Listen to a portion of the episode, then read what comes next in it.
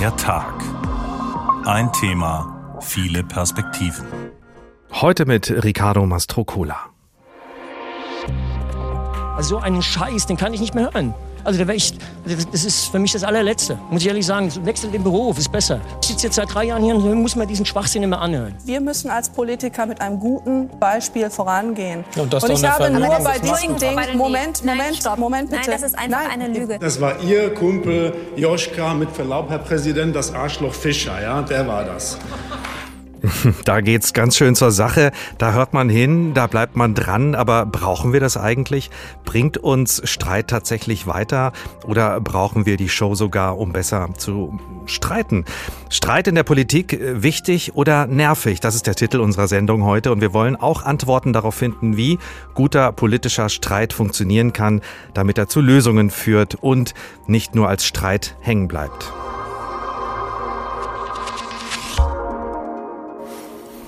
Wenn Politikerinnen und, und unterschiedlicher Parteien aufeinandertreffen auf offener Bühne, äh, dann geht's verbal oft ziemlich zur Sache, nicht nur in der Talkshow, sondern auch im Bundestag.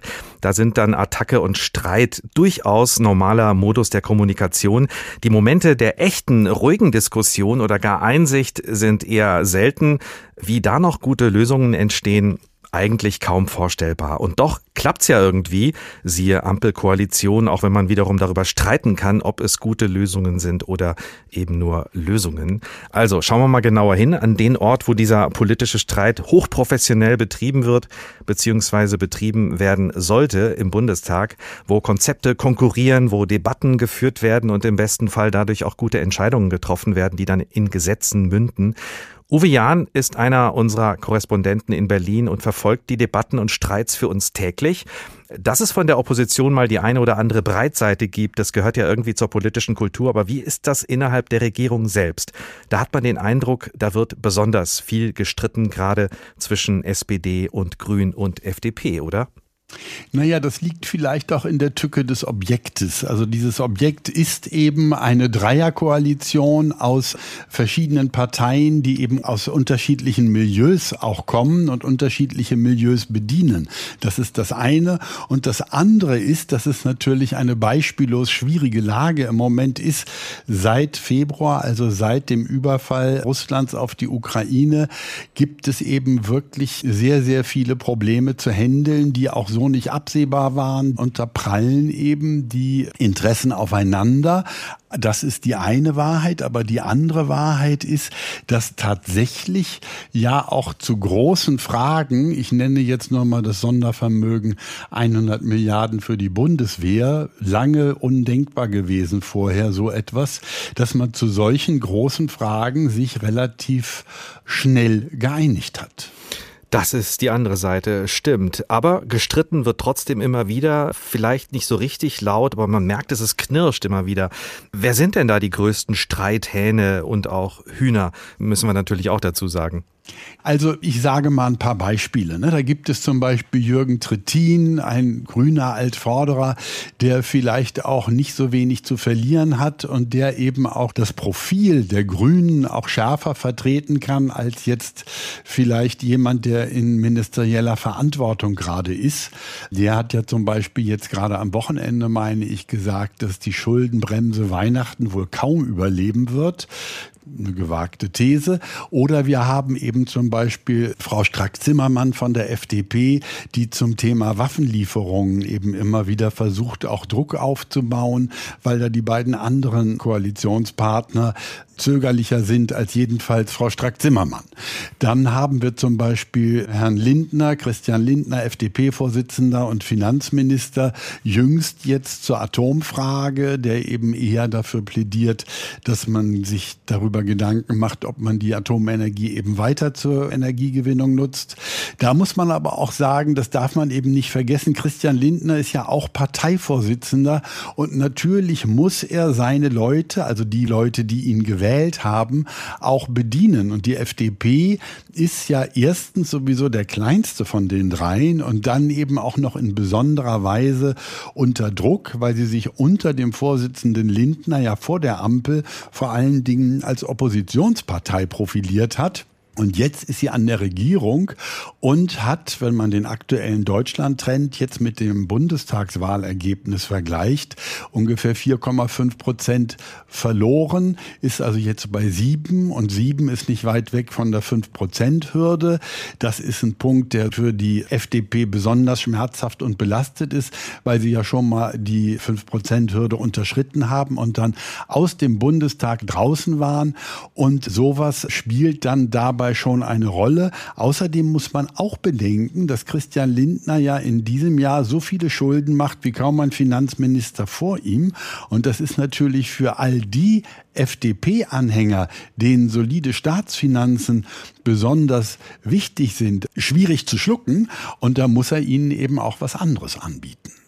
Da prallen Weltanschauungen aufeinander. Welche mhm. Qualität hat dieser Streit denn? Haben Sie das Gefühl, da geht es sportlich und fair zumindest zur Sache innerhalb der Ampelregierung oder gibt es da ständig Nicklichkeiten? Sie hören mich seufzen. Da wir es mit Menschen zu tun haben, geht es natürlich ganz ohne Nicklichkeiten nicht. Aber man muss auch sagen, also am Ende kommt es ja auch in den großen Fragen, über die ich schon gesprochen habe, immer wieder zu Einigungen. Und ein Beispiel ist zum Beispiel Herr Buschmann, der Justizminister von der FDP, Marco Buschmann und Karl Lauterbach von der SPD, Gesundheitsminister, haben sich ja schon einmal über ein Infektionsschutzgesetz geeinigt. Und als diese Einigung stand, haben auch beide Minister diese Einigung vertreten, obwohl insbesondere Karl Lauterbach wohl etwas federn lassen musste. Aber er hat sich sozusagen nicht dazu bitten lassen, dazu Ausführungen zu machen, sondern er hat dann immer auch in der Öffentlichkeit gesagt, ich war dabei bei einer Pressekonferenz, wo er gesagt hat, es gibt jetzt diesen Kompromiss, ich stehe dazu und gemeinsam jetzt ziehen wir das durch. Ich habe großen Respekt vor dem Sachverstand, vor dem juristischen von Herrn Buschmann und deswegen stehe ich jetzt auch zu diesem Kompromiss. Also das ist schon etwas mhm. anderer Stil, als man das früher kannte. Wird denn hinter den Kulissen noch mehr gestritten oder eher weniger? Na, da sind Marco Buschmann, FDP und Karl Lauterbach, SPD, vielleicht zwei ganz gute Beispiele. Denn tatsächlich ist das, was wir hören, dass die beiden seit Wochen über die Neuauflage des Infektionsschutzgesetzes hinter den Kulissen streiten. Also das scheint auch da sehr zur Sache zu gehen, weil sie eigentlich schon ein Termin gerissen ist bis jetzt. Aber ich rechne fast damit, dass sie es dann mehr oder minder einträchtig auch wieder präsentieren werden. Sie haben ja die ein oder andere Bundesregierung erlebt. Ist diese eine besonders streitbare, würden Sie sagen, oder ist alles eigentlich im Rahmen und angesichts der massiven Probleme, in denen die Welt gerade steckt, vielleicht alles sogar total verständlich? Ich darf Ihnen sagen, dass es sogar hier, also bei uns in der Redaktion zum Beispiel, dazu unterschiedliche Ansichten gibt. Da gibt es die einen Kollegen, die sagen so, also jetzt streiten die doch ganz schön viel und es wird jetzt vielleicht mal Zeit für ein Machtwort des Bundeskanzlers, während die anderen sagen, na ja, aber das ist doch vollkommen normal bei einer solchen Koalition, die eben wirklich aus unterschiedlichen politischen Ecken kommt. Zum Teil, da gehört es doch dazu, dass man sich im Vorfeld Umfeld streitet. Und tatsächlich sagen die Kollegen, die das für normal halten, eben auch, dass ein ernsthaftes Ende der Koalition, also in dieser Riesenkrise, in der wir gerade stecken, und vor dem Hintergrund, dass ja die Alternative abermals eine große Koalition wäre mit Friedrich Merz und Olaf Scholz. Und das übersteigt im Moment doch bei vielen Menschen hier das Vorstellungsvermögen. Also die Ampelkoalition kann streiten, sowohl öffentlich als auch hinter den Kulissen und kommt auch zu Ergebnissen. Aber diese Bundesregierung hat es wirklich nicht einfach. Sie ist ja von Anfang an geprägt durch unterschiedliche Weltanschauungen und dann wird sie im Moment auch noch getrieben durch das Weltgeschehen, das zu Entscheidungen zwingt, die eigentlich keine der Parteien hätte treffen wollen. Unser Berliner Korrespondent Uwe Jahn hat sich für uns die politische Streitkultur der Bundesregierung näher angeschaut. Auch in Hessen prallen Weltanschauungen und politische Konzepte aufeinander, die auf den ersten Blick unterschiedlicher nicht sein könnten. Schwarz-Grün regiert hier, viele sagen geräuschlos seit 2014. Wird da eher gekuschelt statt gestritten? Andreas Meyer-Feist, unser Korrespondent in Wiesbaden, beschreibt uns mal, wie die hessische Landesregierung tickt und wie sie mit Streit innerhalb der Regierungskoalition umgeht. Streit kaum hörbar, Kompromisse ebenso geräuschlos. Schwarz-Grün in Hessen. Schon Volker Bouffier und Tarek Al-Wazir praktizierten diese offenbar erfolgsversprechende Strategie gemeinsam. Die Gießener Politikwissenschaftlerin Dorothee Deneuve wunderte sich nach der letzten Landtagswahl, dass es trotzdem so knapp wurde mit der schwarz-grünen Mehrheit in Hessen. Weil wenn man die Umfragen anschaut, dann sieht man, dass die hessische Regierung, die schwarz-grüne Regierung eigentlich sehr gut bewertet wurde. Die CDU hatte federn lassen müssen wegen Fehlern in Berlin, nicht in Wiesbaden. Hier hieß es weiter segeln auf schwarz-grünem Kurs, Untiefen umfahren, nicht zu viel Wind und Wellen machen. Für den Politikexperten Eike Christian Hornig vor allem bei klassischen schwarz-grünen Streitthemen essentiell. Ein breites Nachdenken darüber, was getan werden kann. Beispiel der Flughafenausbau. Die Grünen hatten jahrelang dagegen gekämpft, die CDU traditionell auf der Seite der Ausbaubefürworter. Der CDU-Politiker Michael Boddenberg Baden-Württemberg formulierte es im Landtag vor einigen Jahren so. Dass man in einem Wahlprogramm sagt, was man will und dass wir dann aber auch in der Lage sind, für den Fall, dass wir keine absolute Mehrheit erreichen, was in diesem Land eher selten der Fall ist, am Ende auch in der Lage sind, Kompromisse zu schließen. Die hatte es schon im ersten Koalitionsvertrag 2013 gegeben. Die Grünen hatten erkannt, dass es besser sei, selbst an die Macht zu kommen, als Streit im eigenen Lager zu vermeiden. Zudem spielte der Anti-Airport-Kurs an der Wahlurne keine so große Rolle. Und auch für die CDU wurden Klima und Umwelt immer wichtiger. Das ist tatsächlich eine Sache, mit der man an der Urne punkten kann. Und da versuchen eben die Parteien auch ihre Ideen zu präsentieren. Ort des Streitens und des Handelns sind der Kabinettstisch und die Koalitions Verhandlungsrunde. In Ausschüssen und im Parlament halten Schwarz und Grün oft eisern zusammen.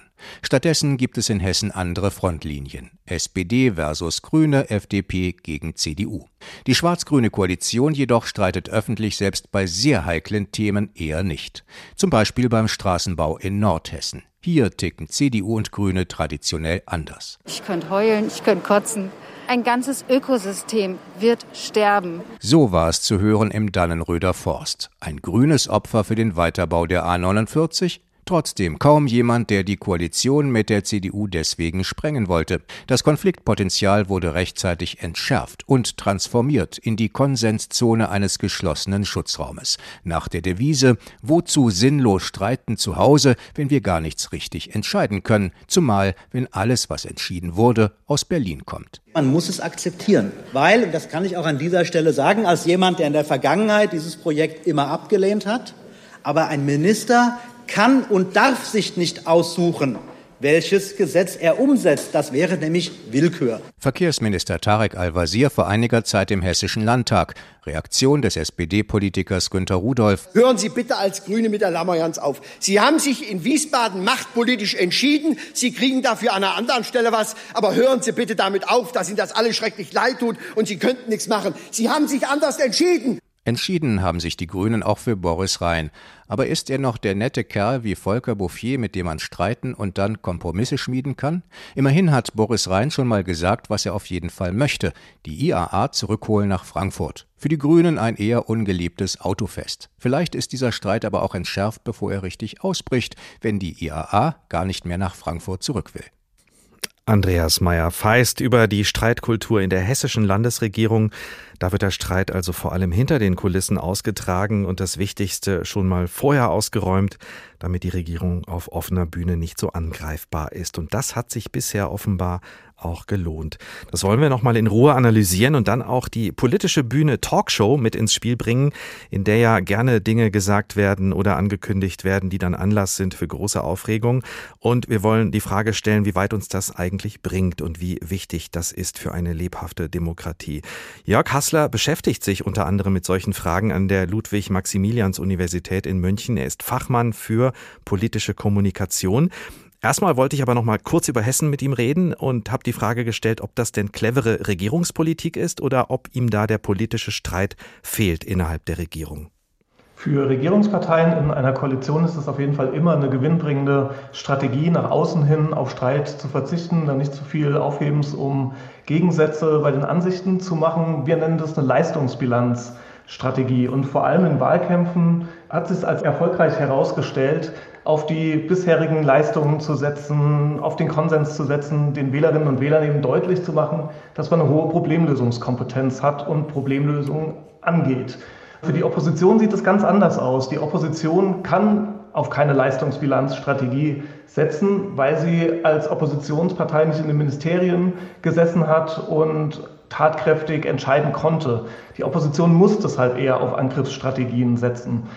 Das führt dazu, dass wenn die Regierungsparteien diese Angriffsstrategie nutzen, dass sie eher in so einer Rolle sind, die sonst für Oppositionsparteien vorbehalten sind. Und dann kann es passieren, dass man von den Wählerinnen und Wählern gar nicht so sehr als agierend, als problemlösend wahrgenommen wird, sondern dass man in Streit verwickelt sei und gar nicht auf die Probleme fokussiert sei. Und das, was Sie jetzt gerade beschrieben haben, das erleben wir aber gerade auf Bundesebene, ne, dass da eine Ampelkoalition miteinander arbeitet und eben doch sehr viel miteinander streitet.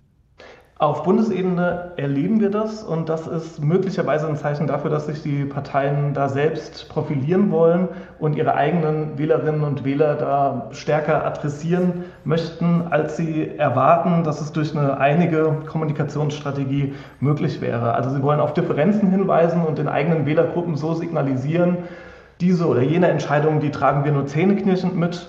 Und nach außen hin wird dann der Streit eben kommuniziert. Es wird spannend sein, zu sehen, wie die Regierungskoalition diese Kommunikationsstrategie anpasst, wenn wichtige Wahlen anstehen oder wenn die nächste Bundestagswahl näher rückt. Weil, wie gesagt, in der Bundestagswahlkampagne ist das nach allem, was wir mhm. wissen, überhaupt keine gewinnbringende Strategie, sich öffentlich zu streiten. Dann müsste diese Bundesregierung versuchen, nochmal die Kurve zu kriegen.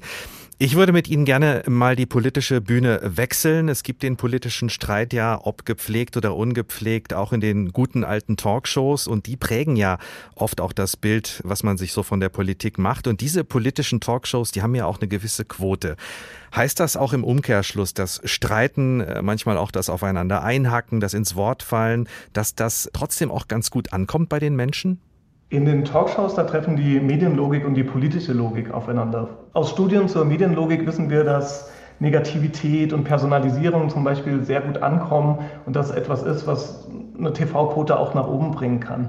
Die Talkshows werden deshalb auch so zusammengesetzt, dass man erwarten kann, dass es da ein bisschen krawalliger wird. Für die Politik ist es nur bedingt eine gewinnbringende Strategie. Auch die Politik kann durch diese Angriffe und durch das Negative Campaigning Aufmerksamkeit erzeugen. Angriffe bleiben, das zeigen Studien, auch länger in Erinnerung. Aber es gibt eben ein enormes Risiko, dass es da so einen Bumerang-Effekt gibt. Also dass der Angriff auf den Angreifenden selber zurückfällt und zwar in einem größeren Maß, als der Angriff selbst dann beim Publikum hängen bleibt. Im Begriff Talkshow, da steckt es ja auch schon drin. Brauchen wir diese Show nicht vielleicht einfach auch, um uns mit komplizierten politischen Fragen auseinanderzusetzen, um Meinungen und Argumente zu hören, auch wenn es manchmal krawallig wird? Also provoziert uns diese Show nicht auch dann mitzudenken? Die Talkshows, die erfüllen schon diesen Zweck, dass man die unterschiedlichen politischen Ansichten präsentiert bekommt, dass man die Konfliktpunkte in der Regierung oder über die Regierung hinaus offengelegt bekommt und sich da selbst ein Bild über die Politik machen kann. Allerdings ist dieses Bild von der Politik dann eben manchmal insoweit verzerrt, dass hier diese Medienlogik, dass auf Angriffe gesetzt wird, ein bisschen überrepräsentiert ist. Eigentlich haben wir in Deutschland ja ein Arbeitsparlament, wo in den Ausschusssitzungen viele Entscheidungen gemeinschaftlich mit großen Mehrheiten, gelegentlich auch mit größeren Mehrheiten als in der Regierungsarbeit nötig getroffen werden. Und wir sprechen hier von einer Vorderbühne und einer Hinterbühne der Politik. Auf der Vorderbühne, also in den Medien oder in den Parlamentsdebatten, wird hier für das Publikum eine Show wie in einer Talkshow gemacht. Und auf der Hinterbühne in den Ausschüssen werden hier vernünftig und Sachpolitik geleitet Entscheidungen getroffen, ohne dass es hier notwendigerweise zu Riesenauseinandersetzungen kommen muss. Also wir haben verschiedene Arten von Shows. Wir haben die Politshow im Fernsehen, wir haben die Politshow im Landtag und auch im Bundestag. Absolut. Natürlich kann es in den Landtags- oder Bundestagssitzungen auch mal heiß hergehen, aber die Plenarsitzungen sind eigentlich auch so ein Instrument, das eher auf die Außenwirkung abstellt. Interessant sind da die Ausschusssitzungen, wo in Arbeitsparlamenten, wie wir sie in Deutschland haben, dann eben Gesetzesentwürfe vorbereitet werden und in der Sache diskutiert wird. Und da ist es dann still und leise und sachlich? Da ist es auch nicht immer still und leise und sachlich. Da kann es mitunter auch mal heiß hergehen. Der Hessische Landtag insbesondere ist ja auch ein Landtag, der bekannt ist dafür, dass es da häufiger mal heiß hergeht. Aber da steht tatsächlich die inhaltliche Arbeit im Vordergrund und es geht doch gemäßigt dazu, als das in Talkshows im Fernsehen der Fall ist. Sie sind ja Fachmann für politische Kommunikation. Würden Sie sagen, dass diese Art der verschiedenen Politikshows trotzdem alle wichtig sind für unsere Demokratie? Sie sind wichtig für die Demokratie und wir sehen bei den Parteien auch, dass hier so eine gewisse Arbeitsteilung stattfindet. Die Politikerinnen und Politiker, die in die Talkshows geschickt werden, sind ja nicht immer Ministerinnen und Minister selbst. Wir haben sogenannte Hinterbänkler. Das sind häufig sehr belesene Fachpolitikerinnen und Fachpolitiker, die eben Entscheidungen herbeiführen können, die hinter den Kulissen auch mal einen Kompromiss zusammenschustern können. Und dann haben wir eben die Allrounder, die in die Talkshows gehen, die eben auf den Krawall aus sind, mitunter auch. Wenn wir bei der FDP zum Beispiel an den Herrn Kubicki mal denken, das wäre ja ein Politiker von so einer Kragenweite, der ganz vielfältige Politikpositionen und Politikfelder vertreten kann in Talkshows, aber der würde sich dann vielleicht mit einem anderen Politiker oder Politikerin die Aufgaben insoweit aufteilen, dass jemand anderes im Parlament die Kernarbeit machen würde. Wie ist das eigentlich in anderen Ländern? Ich glaube, äh, da sind wir ja in Deutschland gar nicht so laut, wie wir manchmal denken, oder? In anderen Ländern spielt Negative Campaigning zum Teil eine viel größere Rolle, als das in Deutschland der Fall ist. Ein Paradebeispiel wären aktuell die USA, wenn wir da mal an die Amtszeit und an die Wahlkämpfe von Donald Trump denken. Das ist doch nochmal eine völlig andere Gangart des Negative Campaignings, wo es auch mitunter sehr, sehr persönlich wird und gegen den politischen Gegner direkt geht. Da sind wir in Deutschland an ein geringeres Maß an Negative Campaigning und an Angriffsstrategien gewöhnt. Da liegen so die Zeiten von Franz Josef Strauß doch schon einige Zeit zurück und auch da ähm, ist das mitunter mit einigem an Bumerang-Effekten einhergegangen. Inwieweit haben denn äh, die sozialen Medien äh, auch die politische Auseinandersetzung bei uns zumindest äh, angefeuert oder vielleicht auch beschleunigt? Die sozialen Medien sind für uns aus wissenschaftlicher Perspektive da wirklich ein interessanter Untersuchungsgegenstand. Einmal sehen wir, dass Negativität, Angriffe, auch Populismus auf Social Media extrem gut funktionieren. Gut funktionieren insoweit, dass sie User Engagement erzeugen. Das bedeutet, Beiträge, die Negativität oder Angriffe enthalten, die werden häufiger geliked und häufiger geteilt. Eine Partei, die das besonders perfektioniert hat, ist die AfD. Die AfD hat sehr lange die Strategie gefahren, auf Social Media sehr stark zu provozieren. Und diese Provokationen sind dann von Journalistinnen und Journalisten in journalistischen Massenmedien aufgegriffen worden. Und dadurch ist das Publikum, die Zahl der äh, Leserinnen und Leser, Zuhörerinnen und Zuhörer natürlich enorm gesteigert worden. Wir haben so ein bisschen die Vermutung und sind dabei, das zu analysieren, dass diese Kommunikationsstrategie auch von den etablierten Parteien ein Stück weit abgeschaut wurde. Natürlich nicht in der Intensität und in der Aggressivität wie bei der AfD, aber dass eben auch CDU, CSU, SPD, die Grünen, die FDP und die Linken gesehen haben, dass diese negativen Beiträge eben mehr Likes und mehr Nutzerreaktionen hervorrufen. Also alle machen das Spielchen mit. Das Negative bleibt hängen und das machen sich immer mehr politische Akteure zunutze. Und das kann eigentlich nicht wirklich förderlich sein für den guten politischen Streit. Das war Jörg Hassler vom Institut für Kommunikation und Medienforschung an der LMU in München. Streit in der Politik wichtig oder nervig? Unsere Schlagzeile heute in der Tag. Ich glaube, was wir jetzt schon sagen können, ist, es gibt kein oder. Beides stimmt. Wie politischer Streit ausgetragen wird, das hängt natürlich auch von der Mentalität ab, die dann wiederum die politische Kultur mitbestimmt. Deswegen ist ein Blick in die Schweiz ganz interessant, denn da geht alles ganz geordnet zu. Vier Parteien von rechts bis gemäßigt links bilden da seit Jahrzehnten eine Dauerkoalition und zwar egal, wer wie bei der Wahl abgeschnitten hat. Bei uns wäre das unvorstellbar. Aber die Entscheidungen treffen am Ende auch weniger die Abgeordneten im Parlament, sondern die Bevölkerung im vierteljährlichen Volksabstimmungen. Streiten die Schweizerinnen und Schweizer sanfter, gesitteter, versöhnlicher als die Deutschen? Eine Schweizer Talkshow wirkt oft versöhnlicher oder weniger scharf als bei Anne Will oder Markus Lanz. Wir stehen zusammen und das war auch äh, wichtig, auch als Signal, dass auch die Sozialpartner eben eingebunden sind. Und das ist unsere Aufgabe, möglichst rasch in möglichst guter Qualität nachher zu entscheiden. Genau. Ja, ich sehe das ähnlich. Also das hat wohl auch damit zu tun, dass die Schweiz ein Konsenssystem hat, anders als Deutschland mit seinem Konkurrenzsystem, erklärt der Politikwissenschaftler Thomas Wittmer. Die Konsensdemokratie ist ein politisches System, das sich von der, ähm, vom Konkurrenzsystem dadurch abhebt, dass ähm, keine äh, fixen äh, Koalitionen, Regierung und Opposition bestehen, sondern dass man versucht, eine möglichst ähm, große äh, Mehrheit zu erhalten für alle politischen Entscheide, die getroffen werden. Die Schweizer Regierung, der Bundesrat, hat sieben Mitglieder aus immer den gleichen Parteien. Konservativen Christdemokraten, eher rechtsliberalen Freisinnigen, Sozialdemokraten und den Rechtspopulisten von der Schweizer Volkspartei SVP. Häufig ist die Regierungsvertretung so zusammengesetzt, dass rund 70, äh, 80 oder sogar noch mehr äh, Prozent der Wählerschaft vertreten sind in der Regierung. Das Parlament hat auch weniger zu sagen als in Deutschland, denn die Schweiz hat eine direkte Demokratie. Über viele Gesetze wird in Volksabstimmungen entschieden, in den Gemeinden, in den Kantonen und auf nationaler Ebene, bis zu viermal im Jahr.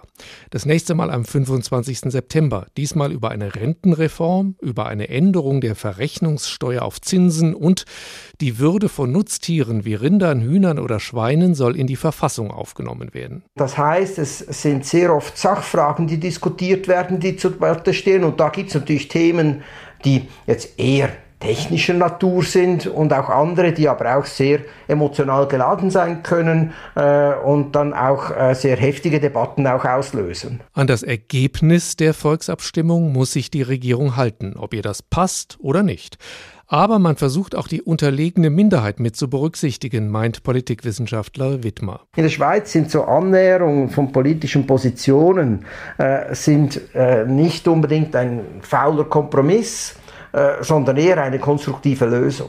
Denn man möchte sich die Minderheit bei einer Volksabstimmung nicht unbedingt zum Feind machen. Weil man ja bei der nächsten Sachfrage wiederum äh, potenziell mit dieser Minderheit dann im gleichen Boot sitzt ähm, und äh, mit dieser Minder äh, Minderheit auch zusammenarbeiten möchte. Daher ist man im Umgang in der Schweiz vielleicht umgänglicher miteinander. Das kann Debatten im Schweizer Parlament langweiliger als im deutschen Bundestag klingen lassen. Wenn wir in dieser Vorlage von Demokratie sprechen, stellt sich für mich gleichzeitig die Frage, wie demokratisch es ist, dass wir auf Biegen und Brechen versuchen, etwas einzuführen, was das Volk in diversen Abstimmungen in den Kantonen verworfen hat. Finden Sie es korrekt, wenn jemand, der noch nie im Leben eine Steuererklärung ausgefüllt hat oder Steuern bezahlt hat, entscheidet, wie der Steuersatz in der Schweiz sein soll? Ganz unbestritten ist übrigens die Einheitsdauer Viererkoalition im Schweizer Nationalrat nicht, denn neue Parteien wie die Grünen sind damit in dieser Art demokratischer Einheitsregierung nicht vertreten. Christoph Keppeler und die Schweiz und die Art, wie dort politisch gestritten wird. Eine ganz andere politische Kultur, geprägt durch die ganz eigene Schweizer Mentalität. Und das verändert dann natürlich auch die Art und Weise, wie man miteinander streitet wie man ordentlich äh, streitet äh, mit guten Argumenten und das auch fair, damit beschäftigen wir uns jetzt. Und zwar hilft uns dabei Susanna Naumer, 17 Jahre alt, geht aufs Heinrich von Gagern Gymnasium in Frankfurt, ist eine Spezialistin für Debatten, denn du bist die Gewinnerin des Bundeswettbewerbs Jugend debattiert 2021. Nochmal nachträglich herzlichen Glückwunsch. Vielen Dank. Ja, guten Abend, Herr Mastrocola und viele Grüße ins HR-Land. Susanna, das Beispiel Schweiz haben wir gerade gehört. Könnten wir uns in Deutschland da eine Scheibe abschneiden, also einfach ein wenig höflicher miteinander umgehen? Ja, also zunächst denke ich, dass mehr Höflichkeit natürlich nie schadet. Nicht nur im politischen Streit, sondern generell. Aber ich denke eben auch, dass es natürlich wichtig ist, in politischen Diskussionen nicht einfach nur Wattebäuschen über den Tisch zu schieben und vielleicht aus einer falsch verstandenen Höflichkeit heraus alles in Watte zu verpacken. Sondern politischer Streit beginnt ja genau dann, wenn ich auch klar zu meiner Meinung äh, stehe, natürlich unter der gebotenen Höflichkeit, unter dem gebotenen Respekt, aber trotzdem eben auch keine Angst davor habe, klar zu sagen, was meine Meinung ist. Und dann erst kann ja auch der politische Streit beginnen. Ich sehe schon, du bist Debatten gestellt und durchaus geübt äh, im Streiten äh, und im Argumentieren. Wie nimmst du denn die politische Streitkultur in Deutschland wahr? Ist dir das manchmal zu laut oder zu oberflächlich oder genau richtig so? Ja, ich würde sagen, definitiv zu laut und zu oberflächlich. Mhm. Und für mich äußert sich das dann ganz klar auch in einer Lagerbildung, die immer mehr aufkommt in Deutschland. Ich fand es ganz interessant. In den letzten Tagen, glaube ich, kam von dem Meinungs Meinungsforschungsinstitut Allensbach eine Umfrage heraus, wo 49 Prozent der Bevölkerung angegeben haben, dass sie das Gefühl haben, dass bei Themen wie der Corona-Politik oder eben auch der Einwanderungspolitik die Vertreter der beiden Seiten eigentlich sich nur noch unversöhnlich gegenüberstehen.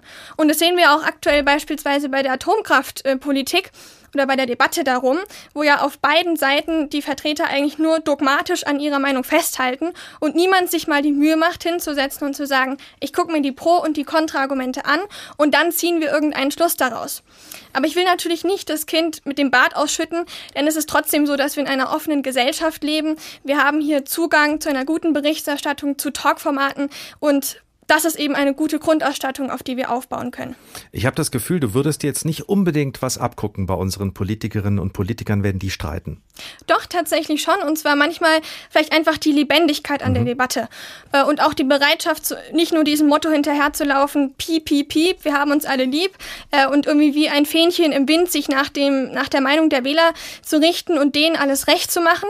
Sondern dann, wenn es drauf ankommt, auch vielleicht gegen Widerstände hinweg trotzdem zur eigenen Meinung zu stehen. Hast du das Gefühl, das passiert gerade, auch was die Bundesregierung macht?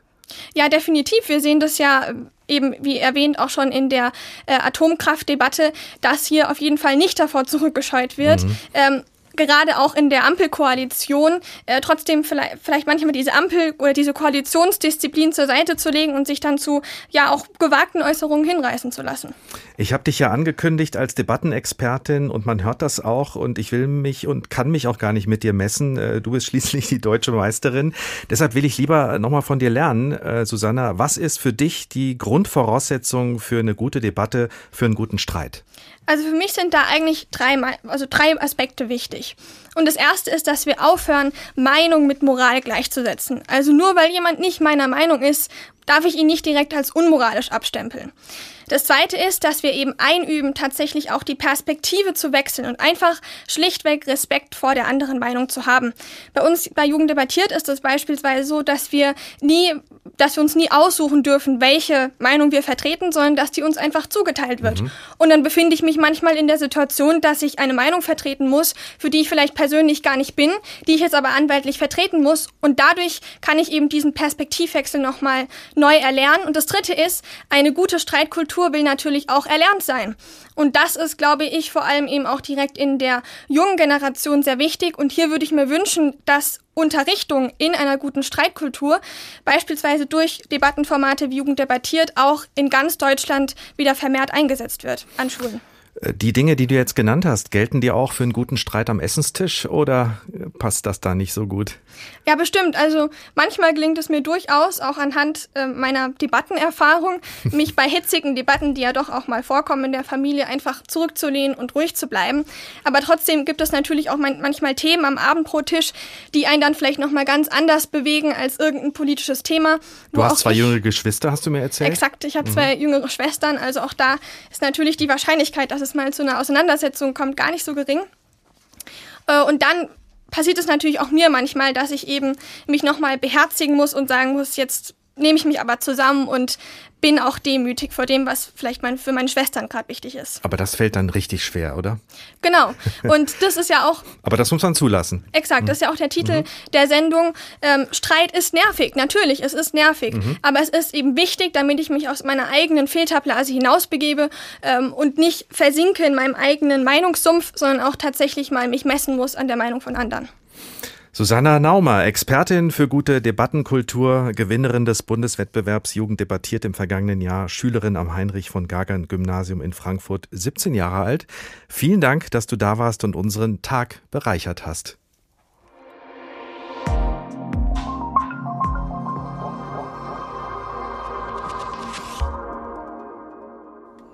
Jetzt haben wir so viel gelernt, gerade auch von Susanna Naumer und haben schon so viel über politischen Streit gesprochen. Treten wir mal einen Schritt zurück und betrachten den Streit als äh, kulturelle Errungenschaft und Notwendigkeit in seiner ganzen Tiefe und Breite und schauen ein wenig in die Geschichte, zu der übrigens auch Rudi Völler gehört, den wir ganz zu Beginn der Sendung kurz gehört haben. Anne Bayer hat Wissenswertes zum Streit zusammengetragen und das fängt erstmal überhaupt nicht gut an. Mit Streit verbinden wir gemeinhin nichts Gutes, etwas, das wir lieber vermeiden.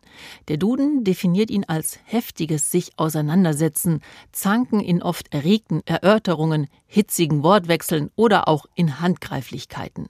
Veraltet steht er sogar für einen mit Waffen ausgeführten Kampf. Frisch zum Kampfe, frisch zum Streite, heißt es in Mozarts Die Entführung aus dem Zerrei.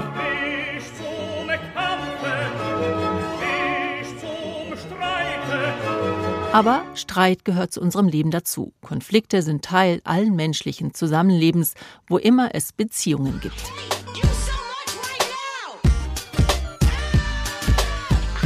Nur zwischen einem halben und zwei Prozent der Bevölkerung gelten als Querulanten im psychiatrischen Sinn, also Menschen, die keine Kontrolle haben über ihre Ausdrucksweise. Doch auch im großen Rest der Bevölkerung können ganz normale Alltagssituationen und Gespräche zu Missverständnissen führen oder unterschiedliche Interessen zutage treten lassen.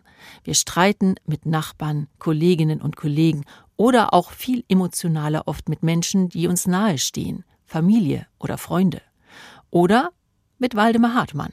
Aber diesen Scheiß, der da immer gelabert wird, wir sollten sich alle mal wirklich mal Gedanken machen, ob, es, ob wir in der Zukunft so weitermachen können immer diese, diese, diese Geschichte, alles in, in den Dreck ziehen, alles runterzuziehen, das ist das allerletzte. Und ich lasse mir das nicht mehr so lange gefallen, das sage ich euch ganz ehrlich. Äh, ich kann jetzt nicht verstehen, warum die Schärfe reinkommt. Warum die Schärfe ich... bringt ihr doch rein. Müssen wir uns denn alles gefallen lassen? Ja, ich habe doch keine Schärfe jetzt da reingebracht. Ja, du nicht. Du sitzt hier locker bequem hier auf deinem Stuhl, hast drei Weizenbier getrunken. Es ist das Natürlichste der Welt, dass wir nicht immer einer Meinung sind. Und so ist das auch in der Politik. So, und das heißt, das heißt, wir müssen als Politiker mit einem guten Beispiel vorangehen. Ja, und, das und ich habe nur bei diesem Ding, Moment, Moment, stopp. Moment bitte. Nein, das ist einfach Nein, eine Lüge. Also Sie wenn ich jetzt, das ist ein hartes Geschütz. Streit muss nicht immer etwas Negatives und Destruktives haben. Streit kann sogar gut sein, sagen manche Wissenschaftler. Der Soziologe und Politiker Ralf Dahrendorf kritisiert sogar, dass der politische Streit in Deutschland etwas ist, das noch immer tief verachtet werde, weil wir eine starke Sehnsucht nach Harmonie hätten. Aber Einheitsmeinungen und scheinbare Harmonie gibt es nur in Diktaturen, sagt der Politikdidaktiker Siegfried Schiele. Die Demokratie lebt dagegen von der lebendigen Auseinandersetzung, von Interessensgegensätzen und ihrem Ausgleich, der immer wieder neu verhandelt werden muss. Wir brauchen den politischen Streit, also sagt Schiele, Fortschritt in unserem politischen Leben sei nur garantiert, wenn um die Lösung von schwierigen Fragen konstruktiv gestritten wurde. Die Betonung liegt allerdings auf konstruktiv. Wenn man Politikerinnen und Politikern im Bundestag oder in Talkshows zuhört, dann klingt das oft anders. Das war Ihr Kumpel Joschka, mit Verlaub, Herr Präsident, das Arschloch Fischer, ja, der war das. Und, Herr, Herr Kollege, das und, geht so und nicht. Damals, Ja, und damals. Das, das geht so nicht. Das war ein Zitat von der Stadt Fischer, wissen Sie ja selbst. Das war ein Zitat, das war kein Zitat. Ja, ja, das geht so nicht. Nein, da brauchen wir gar nicht drüber streiten. So sollte man den politischen Wettstreit wirklich nicht austragen. Anne Bayer über den Streit und wie wichtig und zentral er ist für unser Leben und natürlich auch für die politische Debatte. Streit kann gut sein, haben wir gerade im Bericht gehört, vor allem dann, wenn er konstruktiv bestritten wird, der Streit. Und damit haben wir uns auch im hessischen Rundfunk schon oft beschäftigt, haben uns Sendungen ausgedacht, die den konstruktiven Streit pflegen. Selina Rust, meine Kollegin aus der Politikredaktion, ist eine der Autorinnen unseres Podcasts. Echt jetzt überzeugt mich in 18 Minuten. Eine Sendung, die sich dem guten Streit verschrieben hat und von der es schon 16 Folgen gibt. Ich habe Selina gebeten, uns zu erzählen, welche Idee hinter der Sendung steckt. Wir wollen uns in dieser Sendung streiten. Wir nehmen das gar nicht negativ wahr, sondern wir sehen das wirklich als eine Chance, mit Menschen ins Gespräch zu kommen, mit denen wir uns vielleicht sonst gar nicht ausgetauscht hätten, weil wir einfach auch ja in einer Gesellschaft leben, in der wir viel über Menschen reden statt mit ihnen und genau das soll diese Sendung aufbrechen. Und wir gehen da schon auch mit der Grundhaltung heran, dass wir gar nicht recht haben müssen. Also eine gute Echt-Jetzt-Sendung ist auch oft eine, bei der man am Ende sagt, wow, der hatte richtig gute Argumente. Und das ist das, worum es uns geht, dass die Hörerinnen und Hörer alle Argumente hören und sich am Ende eine Meinung bilden können und wir gar nicht mit dem Anspruch rangehen, dass wir jetzt unbedingt unsere Argumente durchbrechen müssen und recht haben müssen. Da muss man ja auch vorher schon viel drüber nachgedacht haben, wie man so eine Sendung konzipiert und wie man da rangeht. Dazu kommen wir gleich. Aber nochmal die Frage vorher, Selina, klappt das auch immer, dass ihr das Gefühl habt, das ist oder das war auch wirklich ein guter Austausch von Argumenten nach der Sendung? Ich hatte beides schon erlebt. Ich habe in einem Gespräch, da ging es um die Impfpflicht. Das war zu einer Zeit, in der die große Meinung war, es müsse eine Impfpflicht eingeführt werden. Ich war dagegen und habe mit einem Mann diskutiert, bei dem ich am Ende dachte, wow, der hatte so gute Argumente, der hat mich an vielen Punkten wirklich überzeugt und das konnte ich dann auch wirklich zugeben. Ich hatte aber auch einen Moment, da habe ich mit einer sehr konservativen Frau diskutiert über die Frage, ob homosexuelle Paare Kinder haben dürfen. Und da habe ich gemerkt, da kommen wir einfach auf gar keinen Nenner. Wir reden von so unterschiedlichen Weltanschauungen, mhm. dass es gar keine Überschneidungspunkte gibt, an denen wir uns festhalten könnten. Und da haben wir das am Ende erkannt, benannt und waren uns einig darin, uneinig zu sein. Und auch das war dann okay. Also ist man dann trotzdem zufrieden mit dem Ergebnis? Das muss man ja. Geht nicht anders. Es geht dann nicht anders. Wenn man an den Punkt kommt, wo man sagt, meine Argumente erreichen Sie nicht und umgekehrt, dann bleibt mir gar nichts anderes übrig. Aber man hat sich fair ausgetauscht. Auf jeden Fall Allein. und auf Augenhöhe und ja. respektvoll. Und das ist schon wirklich auch unser Ansatz in der Sendung. Wie bereitet ihr euch vor, damit ihr auch parieren könnt, auch auf die Argumente der anderen eingehen könnt? Die sollte man ja idealerweise schon vorher kennen, oder? Ja, also wir bereiten uns schon sehr intensiv vor. Wir setzen uns sehr intensiv mit den Argumenten auseinander und gar nicht mal nur mit den Argumenten, die unsere Position betreffen, die wir vertreten, sondern wir gucken uns schon auch die Argumente der Gegenseite an. Wir wollen einfach wissen, wie stichhaltig sind die. Lassen die sich vielleicht durch Fakten so ein bisschen ins Wanken bringen? Können wir vielleicht die eine oder andere gezielte, provokante Frage stellen? Mit der sich unser Gegenüber ein bisschen verunsichern lässt. Das war gemein. Davon lebt der Streit. Mhm. Aber genauso müssen wir unsere Argumente auf den Prüfstand stellen und gucken, okay, wo biete ich hier eine Angriffsfläche, auf die ich dann halt wirklich im Ernstfall kontern muss. Und das macht total viel Spaß und das macht das sehr lebendig. Lässt du immer ausreden? Hörst du immer zu oder musst du auch manchmal ins Wort fallen? Das ist eine gute Frage. Unser Ziel ist es, dass jeder, der seine Argumente vorträgt, die Zeit hat, sie zu benennen. Es gibt Momente, bei denen muss man dazwischen grätschen. Wenn ich jetzt zum Beispiel merke, da redet jemand einfach die Unwahrheit, wissentlich oder unwissentlich, dann habe ich den Anspruch, das zu korrigieren und richtig zu stellen. Da gehe ich relativ hart rein. Wenn ich aber das Gefühl habe, da redet mich einfach jemand dicht und labert mich tot und ich habe überhaupt keine Möglichkeit, noch meine Argumente anzubringen, dann hilft es, wenn man sich gegenüber sitzt und mit Körpersprache signalisiert, ich würde jetzt gerne auch noch mal was sagen. Da hilft vielleicht ein kurzer Fingerzeig, ein Nicken, ein Luftholen und wenn man den anderen dann unterbricht, was ja per se keine angenehme Situation ist, dann habe ich die Erfahrung gemacht, dass es ganz hilfreich ist, seine Gesprächspartnerin oder sein Gesprächspartner die These nochmal zusammenzufassen. Also zu sagen, Ihre Position ist also diese und jene. Sehen Sie und ich sehe es ganz anders dann fühlt er sich so ein bisschen verstanden und gleichermaßen gewinnt man wieder so ein bisschen die Gesprächsführung. Und das war was, was sich für mich ganz gut bewährt hat in solchen Momenten. In diesem Umfeld musst du ja dann auch auf die Uhr schauen. Du hast ja nur die 18 Minuten Zeit. Und das ist ungeschnitten vor allen Dingen. Und auch ungeschnitten. Ja. Im Alltag ist es ja nicht so. Da kann man ja dann auch ein bisschen länger streiten. Wer aber im Alltag streitet oder diskutiert, kann sich ja in der Regel nicht so gut vorbereiten. Macht das auch nicht, weil man ja vielleicht auch spontan streitet. Aber was kann man dann vielleicht von den Strategien Strategien, die ihr nutzt, die ihr gelernt habt, mit in den Alltag nehmen? Wenn ich sagen müsste, was ich von diesem Format gelernt habe, dann ist es auf jeden Fall offen zu bleiben, auch für die Argumente des anderen. Wirklich auch zu sagen, ich bin auch bereit, mich überzeugen zu lassen und halte nicht krampfhaft an meinen Argumenten fest. Und trotzdem aber auch, wenn ich davon überzeugt bin, dass etwas für mich Sinn macht, weil ich mich belesen habe, Fakten mir angeschaut habe, mir eine Meinung gebildet habe, auch selbstbewusst dazu zu stehen. Und dann macht so ein kontroverser Austausch und so ein Streitgespräch richtig Spaß. Selina Rost, Politikredakteurin im Hessischen Rundfunk und eine der Autorinnen unseres HR-Podcasts. Echt jetzt überzeugt mich in 18 Minuten und ich brauche Ihnen hier auch nicht zu sagen, dass es sich wirklich lohnt, da mal reinzuklicken. Wir haben auch hier nochmal gelernt, zuhören, das ist eine gute Strategie, um einen politischen Streit erfolgreich zu gestalten. Vor allem so, dass auch alle ihr Gesicht wahren können, wobei das ja auch nicht immer von allen gewollt ist. Wie kann man politischen Streit so organisieren, dass er sich aber nicht nur gut anfühlt, sondern eben auch wirklich zu guten Ergebnissen führt? Dass das Eigeninteresse einer Partei und die ideologischen Hürden auch mal überwunden werden können.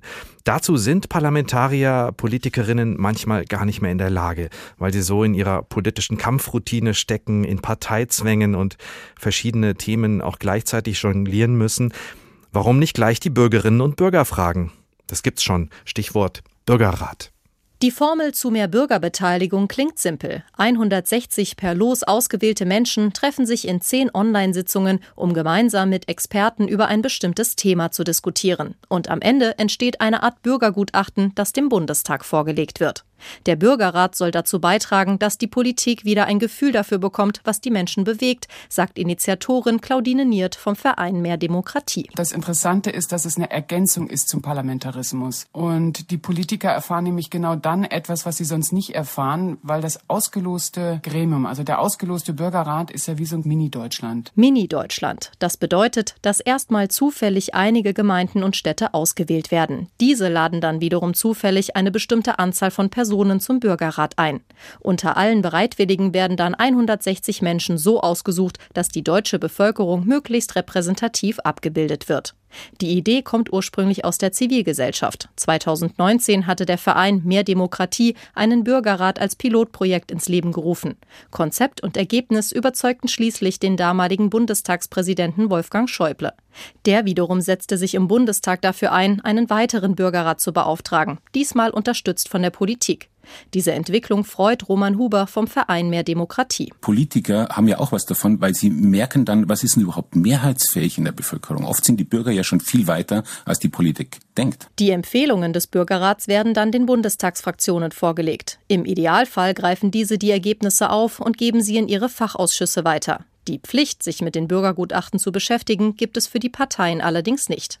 Dass die Zeit reif ist für mehr Bürgerbeteiligung, davon ist auch der Leipziger Zukunftsforscher Michael Karl überzeugt. Menschen wollen sich engagieren. Wir sehen, dass Menschen die Gestaltung ihres Lebens, ihrer Gesellschaft, ihres Umfelds enorm am Herzen liegt, dass sie bereit sind, dafür was zu tun. Bürgerräte wie jetzt in Deutschland sind in Europa ohnehin kein Neuland mehr. Das bekannteste Beispiel kommt aus Irland. Dort haben Bürgerräte in der Vergangenheit über besonders heikle Themen wie Abtreibung und gleichgeschlechtliche Ehe diskutiert, mit konkreten Folgen. Denn die beiden anschließenden Volksabstimmungen führten nicht nur zur Einführung der Homo-Ehe, sondern auch zur Liberalisierung eines der bis dato strengsten Abtreibungsgesetze der Welt. Sandra Müller über Bürgerräte und ihre Vorteile in der politischen Entscheidungsfindung. Da wird der politische Streit einfach in die Hände der Bevölkerung gelegt und am Ende steht ein guter Kompromiss. So einfach.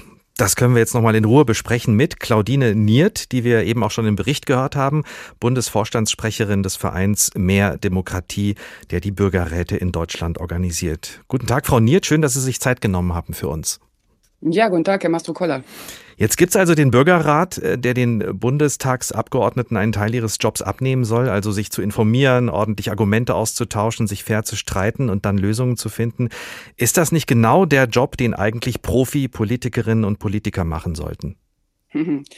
Also keine Sorge, die Politik hat weiterhin äh, viel zu tun, aber die Abgeordneten versuchen einerseits mal auch die Brücke zu schlagen direkt in die Bevölkerung und vor allem eine Expertise reinzuholen und nämlich die der ausgelosten Bürger, die in einem Bürgerrat eben zusammenkommen. Also sprich, aus den Einwohnermelderegistern werden bundesweit 160 Menschen ausgelost, ähm, die tatsächlich dann eine Frage für den Bundestag beantworten, die der Bundestag sich nicht leicht macht zu beantworten. Oft sind es ethische Fragen, wie zum Beispiel wie, die, wie, wie eine Impfpflicht oder eine aktive Sterbehilfe. Solche Fragen, so ganz grundsätzliche Fragen, sind sehr spannend. Denn das Besondere ist daran, man macht nicht eine demoskopische Umfrage und fragt mal, wie das Volk tickt, sondern man gibt eine Frage in so ein Forum und lässt sie inhaltlich tatsächlich äh, diese Frage beraten. Und das heißt, man setzt voraus, dass man die eigene Frage, äh, eigene Meinung hinterfragt oder auch ändert. Und das ist natürlich ein neues Element, weil die Abgeordneten lassen sich beraten von Experten und natürlich auch von Umfragen und auch von ihrem Wahlkreis und ihrer Partei.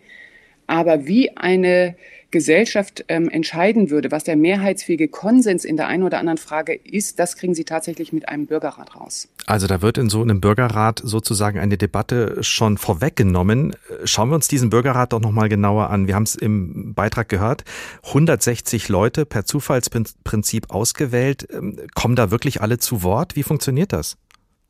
Genau, es werden 160 ausgelost und dann wird äh, der Querschnitt sozusagen der Gesellschaft zusammengesetzt. Also man guckt nochmal nach äh, Geschlecht und nach Wohnort und nach Alter und nach Bildungsabschlüssen und nach Migrationshintergründen. Also dass man wirklich ein Mini-Deutschland zusammengesetzt hat. Und das Besondere an diesen Bürgerräten ist eben ähm, das Los. Das heißt, es äh, sind sowohl die Menschen drin beteiligt, die eine laute Stimme haben, aber vor allem auch die leisen Stimmen sind äh, dort beteiligt. Und das Besondere an der Zusammenarbeit ist eigentlich die Kultur. Also man hat herausgefunden, wie Teams und Gruppen eigentlich am effektivsten zusammenarbeiten. Und das ist nicht dann der Fall, wenn sie die besten Freunde sind oder die größten Experten, sondern wenn die psychologische Sicherheit untereinander besonders groß ist.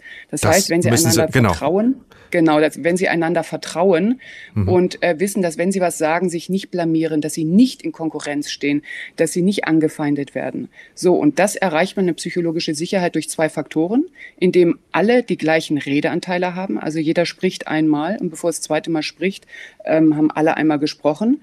Und das Zweite ist natürlich die Art des Zuhörens. Also man hört einander in einem Bürgerrat so zu, dass man nicht gleich alles kommentiert und dagegen spricht, sondern dass man versucht, die Position des anderen zu verstehen. Zu Ende sprechen lassen ist dann sozusagen Pflicht und das Zuhören ist sozusagen das genau. Zentrum dieses Bürgerrats.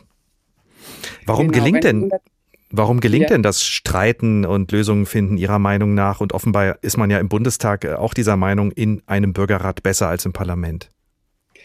Ähm, ich glaube, das Besondere daran ist, dass ähm, die Vielfalt, die, die Diversität ganz wichtig ist. Je vielfältiger eine Runde ist, desto mehr Positionen werden zusammengetragen, die zur Lösung Lösungsfindung beitragen. Wir sind im politischen Diskurs gewohnt, dass man, das haben Sie auch in der Sendung gerade schön berichtet, dass man heftig streitet und sich möglichst von den anderen absetzt. Das ist eigentlich so die klassische Streitparteien-Konkurrenzdemokratie. In einem Bürgerrat geht es aber darum, dass man die Gemeinsamkeiten findet. Das heißt, wo trifft man sich denn eigentlich? Wenn man 160 verschiedene Meinungen gehört hat, dann weiß der Bürger oder die Bürgerin, es geht nicht darum, dass meine Meinung sich durchsetzt, sondern was ist denn jetzt das für uns alle das Beste? Und da entsteht in dem Moment ein Bewusstsein für Gemeinsinn. Und das ist tatsächlich von Interesse, weil man dann gemeinwohlorientiert eine Lösung findet.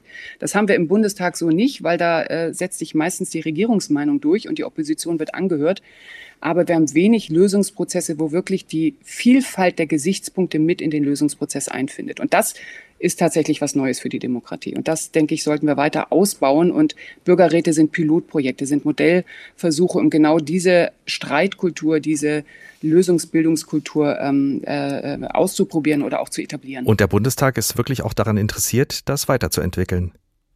Der Bundestag ist tatsächlich interessiert. Er hat die ersten positiven Erfahrungen gemacht, hat jetzt drei weitere Bürgerräte für diese Wahlperiode beschlossen, hat Geld dafür eingeräumt, bereitet eine Ausschreibung vor und wird dann auch die Bürgerräte auswerten, gucken, was hat, wie hat es ihn wirklich unterstützt in der eigenen Urteilsfindung und dann können, wenn es gut läuft, Bürgerräte langfristig bei uns etabliert werden. Das hoffen wir, davon mhm. gehen wir aus. Könnte das denn tatsächlich die Art, wie wir miteinander streiten, wie wir miteinander politisch debattieren, äh, in Zukunft verändern? Ähm, wir von Mehr Demokratie gehen auf jeden Fall davon aus, das ist ein kultureller Switch. Ich kann mir auch vorstellen, dass Talkshows sich in die Richtung mal ändern, dass man vielleicht auch einen Teil dieser Bürgerratsformate in Talkshow-Formate ähm, gießt und wirklich nicht äh, der größte Gewinn darin zu sehen ist, dass man möglichst weit auseinander ist, sondern herauskristallisiert, wo man sich denn findet, wo man äh, wirklich Gemeinsamkeiten erarbeitet. Claudine Niert, politische Aktivistin und Bundessprecherin des Vereins Mehr Demokratie, der die Idee der Bürgerräte vorangetrieben hat.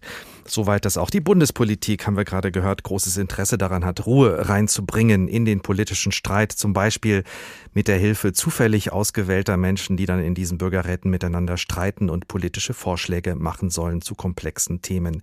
Streit in der Politik, äh, wichtig oder nervig, so haben wir diesen Tag heute genannt. Und wir haben einiges gehört, was uns zum Nachdenken bringen kann. Vielleicht darf ich das so kurz zusammenfassen. Wir brauchen wieder etwas mehr Entschleunigung in der politischen Auseinandersetzung. Vielleicht eine Prise mehr Freundlichkeit und politisch Handelnde sollten besser auf die Argumente der jeweils anderen Seite eingehen. Dann wird es vielleicht leichter, gute Kompromisse zu finden. Wobei hm, einen schönen gepflegten Streit, wenn er denn fair bleibt, den sollte man deshalb auch nicht aus dem Weg gehen. Oder das lasse ich mal so stehen. Das war der Tag und Sie kennen das längst. Nachzuhören ist die Sendung in der ARD Audiothek oder auf anderen bekannten Podcast-Plattformen. Und wenn Sie vorab über unsere Themen Bescheid wissen wollen, geht natürlich auch über den Newsletter. Den können Sie abonnieren über hr2.de oder hrinforadio.de. Und wir freuen uns natürlich, wenn Sie dort über unser Kontaktformular Ihre Meinungen und Anregungen zu unseren Sendungen loswerden. Mein Name ist Ricardo Mastrocola. Ich wünsche Ihnen noch einen schönen Tag.